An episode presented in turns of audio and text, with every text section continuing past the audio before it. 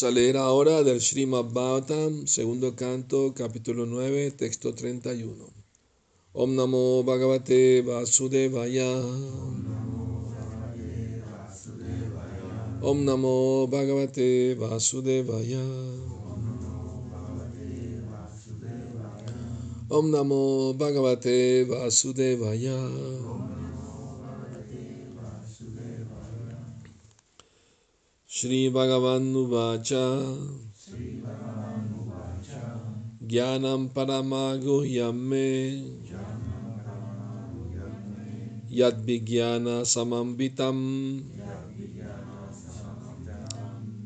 सरहास्यं तद् अङ्गं च गृहाणागदितं मया Shri Bhagavan Uvacha Jnanam Paramaguhyame Yad Vijnana Samambitam. Sarahasyam Tadangam Cha. Grihana Gaditam Maya. Traducción la personalidad de Dios dijo, el conocimiento acerca de mí, tal como se encuentra descrito en las escrituras, es muy confidencial y tiene que ser comprendido conjuntamente con el servicio devocional. Yo estoy explicando los enseres necesarios para ese proceso. Puedes emprenderlo cuidadosamente. Significado. El señor Brahma eh, es el devoto del Señor más elevado del universo.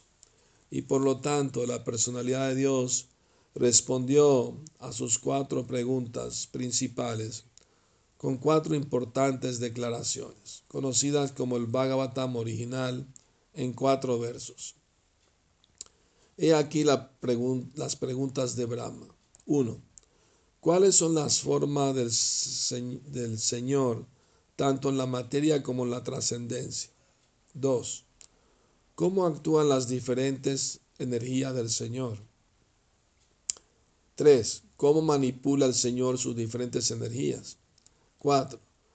¿Cómo ha de instruirse a Brahma para que lleve a cabo la tarea que se le ha confiado?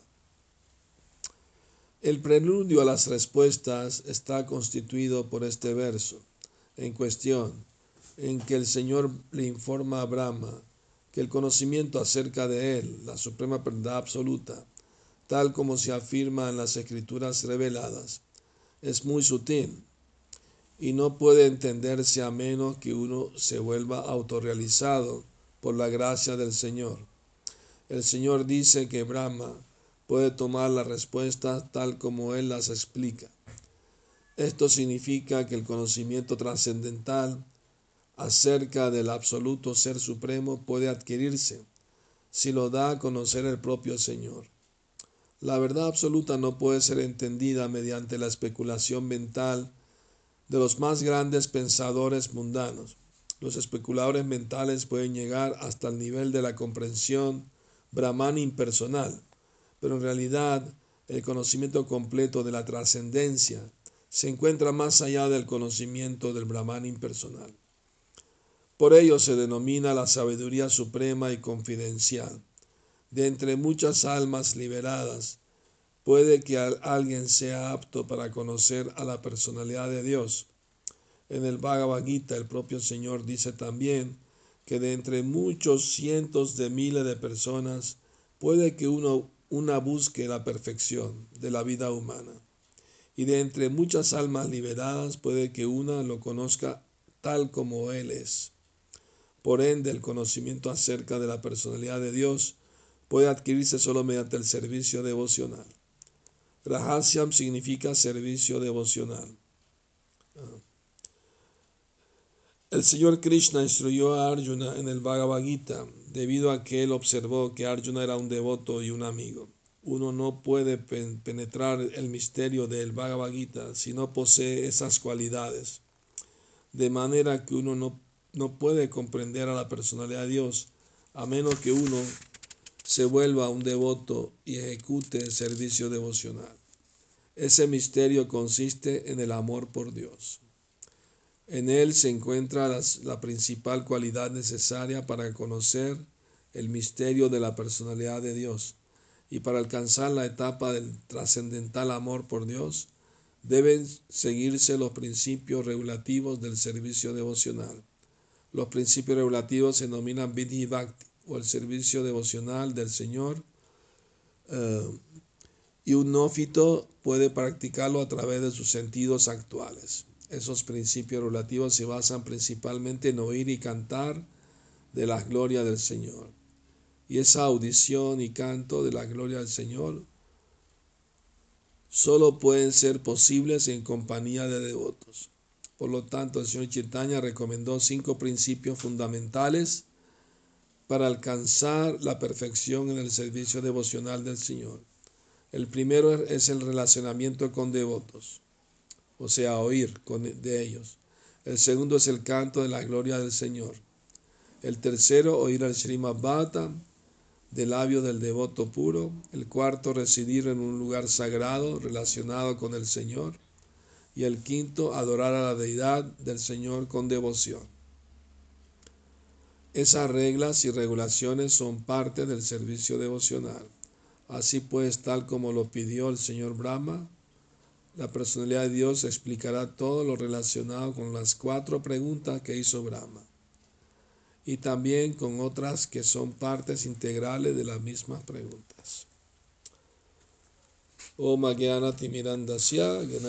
Salakaya Chakshurum Militam Yena Tasmai Shri Gurave Namaha.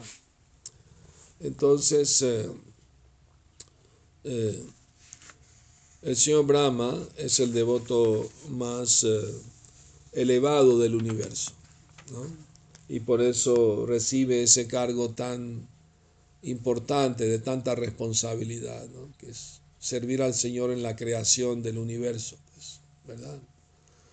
Entonces él eh, hizo cuatro preguntas importantes, ¿no? Y este verso es el preludio de las respuestas. Las respuestas vienen a partir del verso siguiente, cuatro versos, que se consideran eh, el Srimad Bhattam condensado en cuatro versos. La respuesta que da el, mismo Señor Supremo. ¿no? Eh, y, aquí se menciona cuáles fueron las preguntas que Brahma hizo. Entonces, eh, la primera pregunta, ¿cuáles son las formas del Señor tanto en la materia como en la trascendencia? Él quería saber, o sea, son preguntas muy importantes que Brahma estaba haciendo.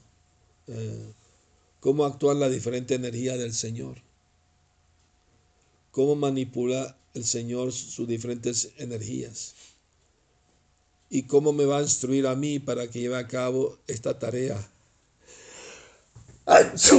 Que Que el Señor me ha confiado, ¿no? O sea, él, esperaba que el Señor lo, instruyera y lo, lo apoderara para hacer el servicio que Krishna le estaba confiando, ¿no? Es asistirlo en la creación del universo, ¿no? Creador secundario, pues.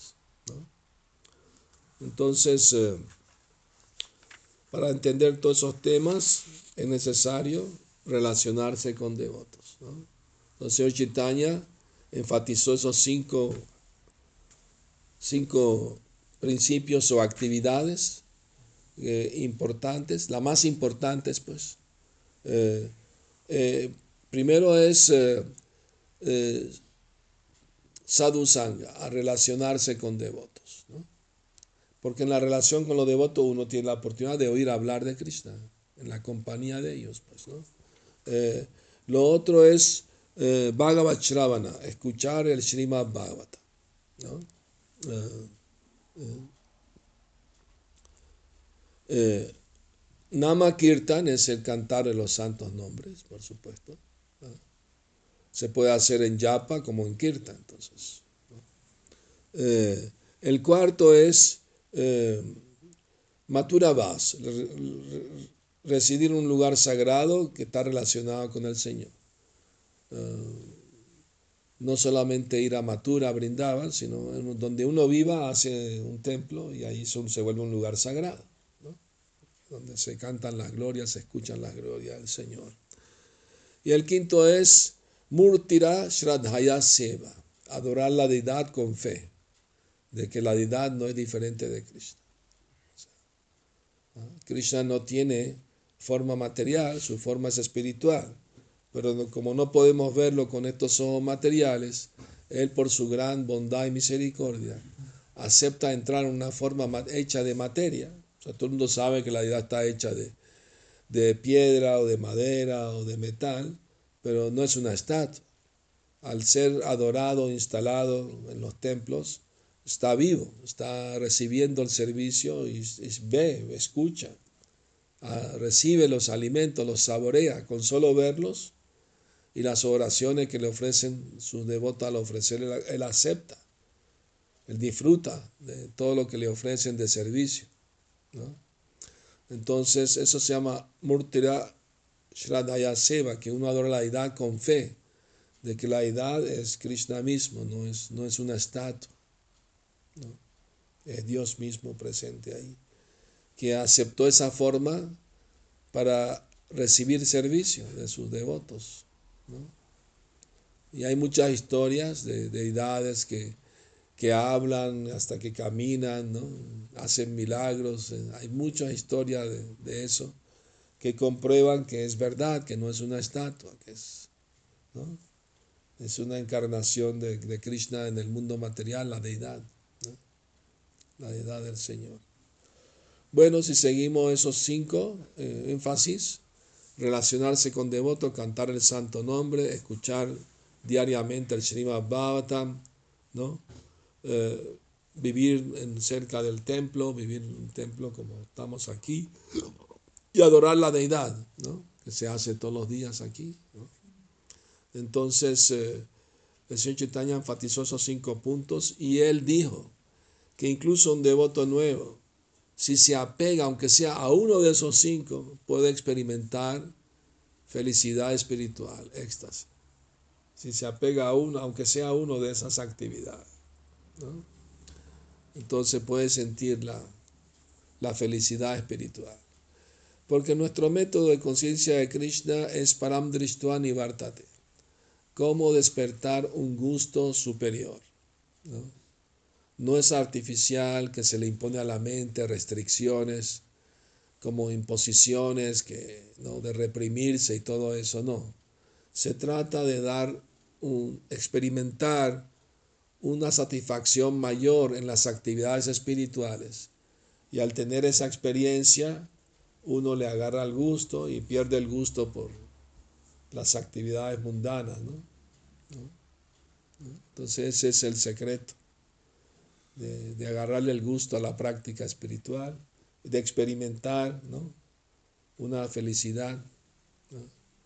Eh, y eso nos ayuda a avanzar espiritualmente. Prabhupada dijo, venimos a presentarle a la gente un concepto de felicidad eterno que nunca se acaba. La felicidad material es temporal, viene y se va, pero la felicidad de que se experimenta la conciencia de Krishna es para siempre. ¿ah? Y cuando uno está practicando conciencia de Krishna, uno todo le recuerda a Krishna. Por ejemplo, esta mañana cuando vi que la Madre Mohini sacó la bandeja del Mahaprasad y vi las guayabas, me acordé de un pasatiempo de Krishna con guayabas. Eso sucedió en la India en la Edad Media bueno, más o menos por esa época, eh, había un rey que se llama Maharaj Jai Singh.